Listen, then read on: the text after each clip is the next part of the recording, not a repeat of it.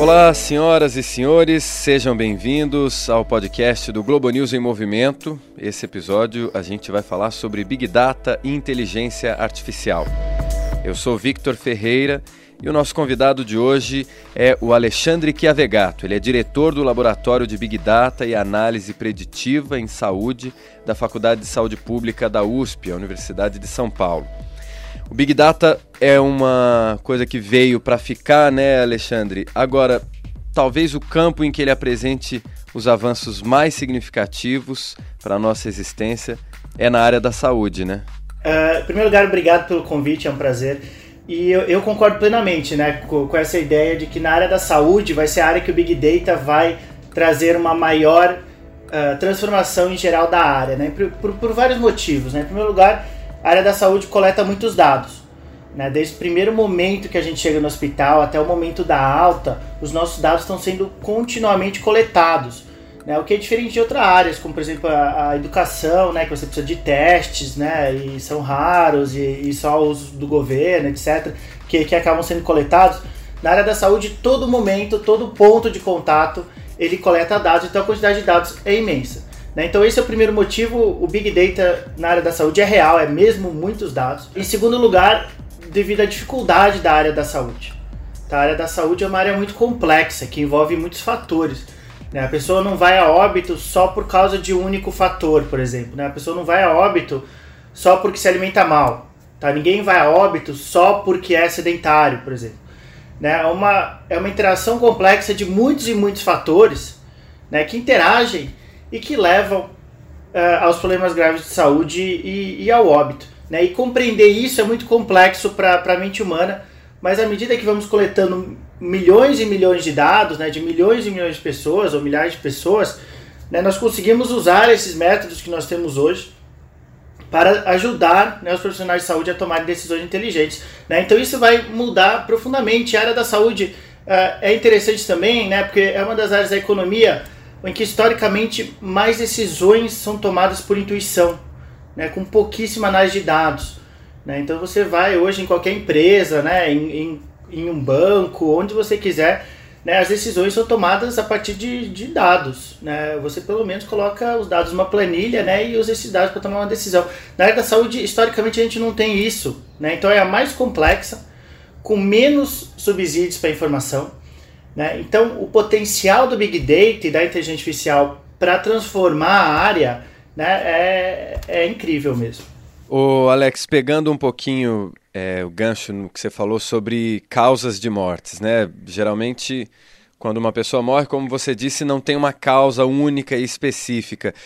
Essa quantidade de informação, é, vamos dizer assim, que uma morte gera, de que maneira ela pode ser aproveitada? É possível ter, por exemplo, machine learning, é, fazer com que um sistema processe todas as, as informações sobre todas as mortes de um determinado hospital, por exemplo, ou de uma determinada região e consiga aprender e se sim, o que que esse esse sistema pode aprender com essas informações? É, existe uma causa uh, única né, é, para efeitos técnicos, né, chamamos de causa básica de óbito, né, que é a causa que iniciou a cadeia de acontecimentos que levou ao óbito. Obviamente são muitas doenças ao mesmo tempo, né, hoje felizmente, né, a grande parte dos óbitos são de idosos, né, a grande maioria, né, a extrema maioria dos óbitos no, no Brasil hoje são, são de pessoas uh, já com uma idade mais velha, né, e elas têm um acúmulo muito grande de doenças, mas tecnicamente a gente tem uma, uma única causa básica, mas a pessoa tem várias doenças contribuintes ali que levam, uh, que contribuem de forma significativa ao óbito. Tá? E o que, que Machine Learning pode ajudar nessa questão? Né? Machine Learning pode processar todo o histórico desse paciente, né? as, as visitas aos hospitais, uh, os resultados de exame, os resultados de pesquisas, de, de testes com esse paciente, uh, características demográficas dos pacientes, socioeconômicas, etc. Processar tudo isso né? e ir aprendendo com os dados passados, né? ou seja, você insere no algoritmo de Machine Learning uh, o histórico desses pacientes né? e afirma quando ele foi a óbito ou se ainda está vivo, etc. E o algoritmo vai aprendendo né, a interação de fatores que levam a pessoa a ter alto risco de a óbito. Né? Então ele vai entendendo que, por exemplo, esse paciente que foi internado aqui por essa doença uh, tem essa idade, tem essa escolaridade, tem esse fator de risco, uh, ele foi internado aqui por essa doença, recebeu esse exame com esse resultado negativo, talvez ele, ele tenha um alto risco de a óbito no, nos próximos meses, nos próximos anos. Tá? Então ele vai aprendendo isso, né? essa, esse, essa evolução do paciente levando a óbito. Né? E isso pode ser diretamente aplicado em todo o serviço de saúde. É um objetivo nosso né, para o futuro, para os próximos anos. A gente uh, introduzir alertas no prontuário eletrônico, né, principalmente no SUS e no setor privado também, né, introduzindo alertas. Então o paciente chegou com essas características, o algoritmo identifica, peraí, esse cara aqui com essas características, ele é um paciente de risco. Né? Ou de ser, ou de ter uma doença grave, ou de a óbito, ou de ou de, ou de precisar ser internado, etc. E esse alerta, quem produziria não é nem o profissional que está recebendo o paciente na, na chegada, é o próprio computador ali. Quando ele preenche aqueles pré-requisitos, o alerta é gerado automaticamente, é isso? É, exatamente. Com o prontuário eletrônico, né, o médico insere essas informações né, no prontuário e recebe pouquíssimo ou nada de volta para o dia a dia dele. Né? Então ele tem esse trabalho imenso né, que é uma grande crítica hoje dos médicos e dos pacientes, né, o fato de que o médico uh, fica lá olhando para baixo, né, para o seu computador, né, e preenchendo as coisas do prontuário eletrônico. Né, então, em primeiro lugar, isso daí, o preenchimento ele vai acabar com, uh, graças a machine learning.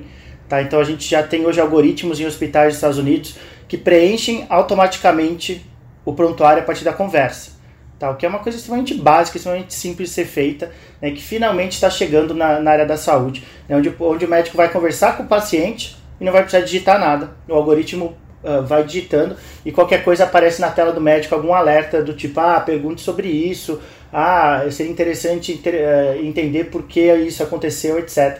Né, e o médico vai tendo uma conversa real com o paciente em vez de ficar digitando uh, no prontuário eletrônico. Tá, mas aí e, e, mesmo nesse caso, né, de que o, paciente, que o médico não preenche, ele vai ter uma tela na frente dele, né, que pode ir mandando alertas para ele. Né? Então o, o, prontuário ele vai sendo preenchido, né, e ao mesmo tempo uh, vão aparecendo alertas. Por exemplo, pode ser que esse paciente tenha essa doença, ou esse paciente tem risco de 92,5% uh, de desenvolver hipertensão no próximo ano, por exemplo, a partir das, das características do, do paciente. E, então, o médico em si, né, ele, ele não vai precisar perder tanto tempo com burocracias e vai ter finalmente um auxílio para tomar decisão, né, que, que, que, como eu falei, que na área da saúde é tão difícil, envolve, envolve tantos fatores, tem tantas doenças, né, e o médico hoje fica praticamente sozinho, né, numa situação bem, que, que deve ser bem angustiante. Pois é, eu ia te perguntar isso. Você, é, pelo que você conversa e, e anda por aí apresentando é, esse projeto, há alguma resistência na classe médica ou eles ou já é um consenso de que isso vem para somar, vem para ajudar e melhorar o trabalho do médico? É, existia alguma resistência uns anos atrás, mas uh, na minha opinião isso já, já está basicamente superado. Uh, porque, assim, em primeiro lugar, algoritmo não vai substituir ninguém, né? Eu jamais deixaria que o meu algoritmo uh, tomasse uma decisão de vida ou morte, né? Porque se, se ele errar, né, e de fato erros acontecem, né, o responsável seria eu, que nem estou lá, né, que, que não tem nada a ver com isso. Tá? Então, isso jamais aconteceria. Uh, em segundo lugar, algoritmo não dá decisão. Algoritmo é, é uma ferramenta probabilística, ele te dá uma probabilidade. Né? Então, ele te dá uma, por exemplo, né, o médico pode pedir um score para o paciente, o médico está desconfiado que o paciente tem uma doença X. Ele vai lá, pede o score dessa doença e o algoritmo não fala se, ele, se ela tem ou não. Ele dá uma probabilidade. Ele fala, ah, essa pessoa tem 93,2%, né, baseado no histórico de todos os pacientes que a, que a gente analisou. Né, ela tem 93,2% de probabilidade. O médico usa essa informação para tomar decisão. Tá? Algumas vezes é, esse resultado pode ser, por exemplo, 50% ou 40%. Tá? Então existem casos que, que não sabe muito bem, o médico vai usar essa informação que vem do algoritmo, mas uh, adicionando a experiência dele, né, o conhecimento dele, vai juntar essas duas informações uh, e vai tomar a decisão. Tá? E, e, as pesquisas mostram que algoritmo mais ser humano é melhor do que só algoritmo. O ser humano na frente da pessoa ele consegue capturar algumas coisas que às vezes passam despercebidas pelo algoritmo de inteligência artificial.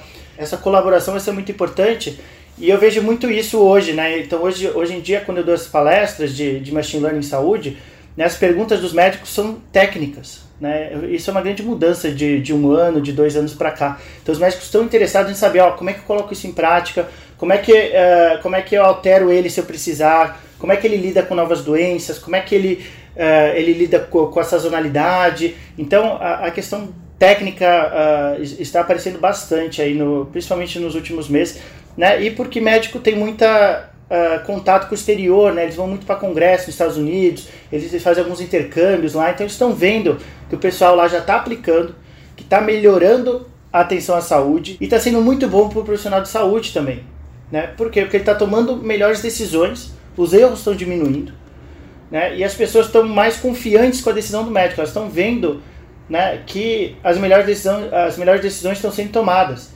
Né? Então, eu até acho que, que as pessoas vão começar a ir mais ao médico. Tá? As pessoas vão começar a ir mais ao hospital. Porque elas vão saber, ah, eu estou com esse problema, eu vou no hospital, vai ser resolvido. Eu vou no médico, ele vai tomar a melhor decisão possível para mim, ele vai me diagnosticar uh, corretamente, ele vai me dar o, o, medicamento correto e eu vou resolver meu problema. Tá? Em vez da pessoa ficar incerta, esperar passar, inventar de no Google, essas coisas. Né? Então, a grande ironia é que vai aumentar a demanda por profissionais de saúde, né? então a medicina vai crescer. Uh, em primeiro lugar. Em segundo lugar, um resultado muito positivo também, né, uh, falando dos profissionais, vai ser que vai liberar uh, a interação humana, né, o potencial humano da medicina. É, porque essa coisa de, de decisão de algoritmo né, que os médicos faziam, né, ou seja, juntar essas informações, processar na cabeça dos médicos todas as características do paciente e chegar a um diagnóstico, o algoritmo faz muito bem isso. Tá? O que o algoritmo não faz é uh, acompanhamento, orientação, né, intervenção. Isso tudo o algoritmo não faz. Esse lado humano vai ser muito importante na, na medicina no, nos próximos anos. Até a sensação de acolhimento mesmo, né, que o paciente tem quando o médico está 100% focado nele, olhando para ele, sem precisar preencher é, o prontuário eletrônico a todo momento. Né? É, e essa é a grande crítica que as pessoas fazem hoje ao serviço de saúde.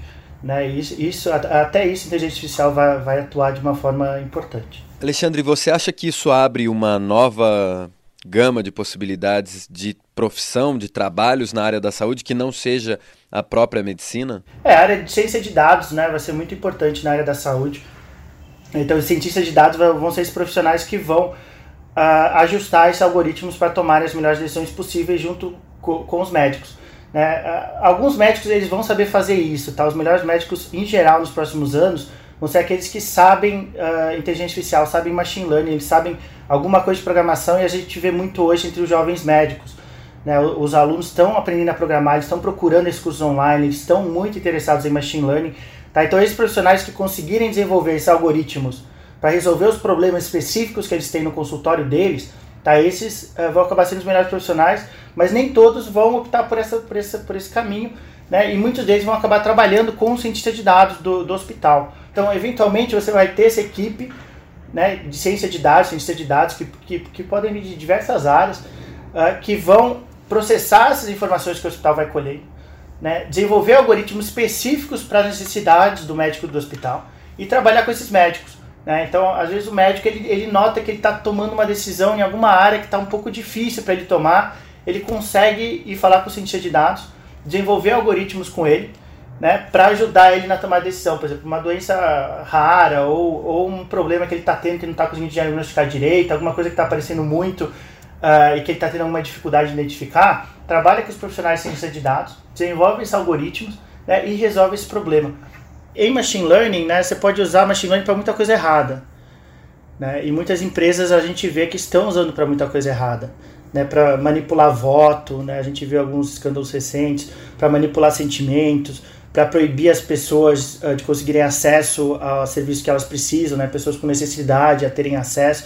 Tá? Então, machine learning está, usando, está sendo usado para o mal, tá? e é uma área que paga muito bem, tá? os salários hoje são, são absurdos.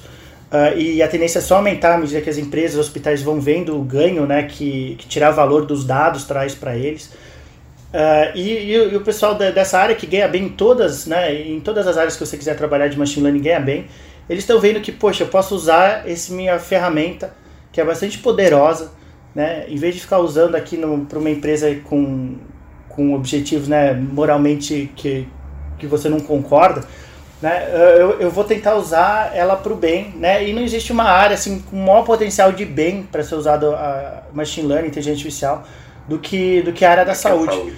Né? Então os próprios profissionais estão vendo isso e estão vindo muito para a área da saúde. O Alexandre, o machine learning ele pressupõe, né, a matéria-prima é informação, são os dados.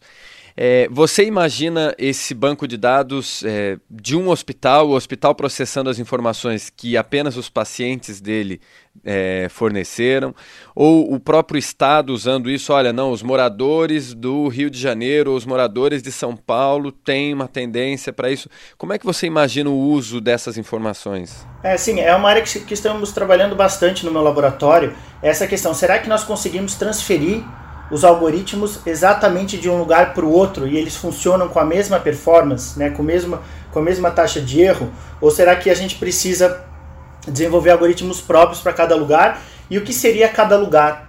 Né? Será que de um hospital para o outro já muda? Ou será que de uma cidade para outra já muda? Ou será que de um estado para o outro? Será que a gente consegue botar o mesmo algoritmo no Brasil inteiro com a mesma taxa de erro? Tá? É, uma, é uma coisa que nós estamos preocupando, uh, trabalhando bastante né, e entra dentro de uma área chamada Transfer Learning, que é uma área que, que tenta adaptar algoritmos, né, pelo menos a mesma base, as mesmas, as mesmas camadas da, da rede neural uh, de um lugar, né, manter essas camadas iniciais e só ajustar as camadas finais uh, na, na, outra região né, e ver se isso melhora a performance do, do algoritmo. Mas é uma área que, que está bastante aberta, né, então será que precisamos mesmo uh, de um mesmo algoritmo para cada hospital? Eu acho que provavelmente sim né, principalmente no caso de trazer algoritmo do, dos Estados Unidos, por exemplo, né, que é um país que está bastante desenvolvido na área de inteligência artificial e crescendo bastante na área da saúde. Né, existe a tentação de alguns hospitais, isso vai acontecer porque os hospitais não vão conseguir contratar uma equipe de ciência de dados, né? Eh, eu cheguei a mencionar que os salários estão muito altos, né, então a maioria do, dos hospitais não conseguem. Então o que eles vão acabar fazendo? Trazendo os algoritmos de fora dos Estados Unidos. Né? Aí entra essa questão: será que eles funcionam aqui no Brasil? Será que é um algoritmo treinado com que aprendeu com dados né, de pessoas dos Estados Unidos que são muito diferentes né, em termos socioeconômicos, em termos genéticos uh, da, da situação brasileira? Será que treinando lá esses algoritmos e trazendo para o Brasil, será que eles funcionam? Uh, eu acho que provavelmente não. Tá? Ou se funcionarem, a qualidade vai ser ruim. Eu já tenho dúvida dentro do Brasil, né? eu já tenho dúvida se o algoritmo em São Paulo funciona em Campinas, por exemplo. Né? Então eu acho que, que, que dos Estados Unidos para cá não vai. Tá? E aí vai abrir essa questão, né? vai abrir essa, essa necessidade dos hospitais terem essa equipe de, de ciência de dados para desenvolver seus próprios algoritmos. Os pequenos talvez não consigam dados suficientes, aí eles acabam comprando né, o algoritmo ou fazendo parcerias com o um hospital mais próximo ou com outras clínicas mais próximas, né, dentro do mesmo bairro, dentro da mesma região, para ir usar os seus dados, mais os dados desse, desse outro estabelecimento, juntar todos os dados e aí sim elaborar o algoritmo uh, ideal para a situação deles. E do ponto de vista ético, o uso desses dados, o paciente vai ter que permitir esse uso em algum momento, assinar uma cláusula é, dizendo que ele concorda com o uso dos dados dele para a criação de algoritmos inteligentes? É, os dados dentro do hospital eles já são, obviamente, analisados de uma forma ou de outra, uh, mas, mas em princípio sim, tá? Mas é, é uma questão que, que especialmente o meu grupo não trabalha, nós uh, aplicamos uh, os algoritmos, então essa questão de base de dados, né, uh, quando chegam para nós, já passaram por todos esses, esses comitês uh, de ética, de pesquisa, etc. Tá? Mas em geral, sim, principalmente se forem usados para fins comerciais, né? ou seja, se forem usados, se forem desenvolvidos algoritmos e, se, e forem vendidos para outros hospitais ou feitos parcerias, etc. Aí com certeza os pacientes vão precisar de uh, fornecer uma autorização. Tá? e mesmo para desenvolver esses, esses, esses algoritmos, em princípio, sim. Tá? Uh, os hospitais precisam, precisam ficar, ficar atentos a essa questão. E que papel você vê no machine learning, no big data, para o desenvolvimento de políticas públicas em saúde? Ah, é, é gigantesco, né? Então, o nosso grande uh, sonho, né, é colocar esses algoritmos eventualmente no SUS, tá? E, e nós vamos conseguir fazer isso. Uh, e vai ser uma transformação uh, gigantesca, principalmente nas regiões mais remotas do Brasil tá? onde você. Existem muitas cidades no Brasil que só tem um médico, né? ou no máximo dois médicos. Né? Então, isso são em geral médicos de família, médicos generalistas, né? clínicos gerais, etc. Que são muito bons naquilo, na, naquilo exatamente que eles fazem, mas eles não têm uma especialização em cardiologia, por exemplo.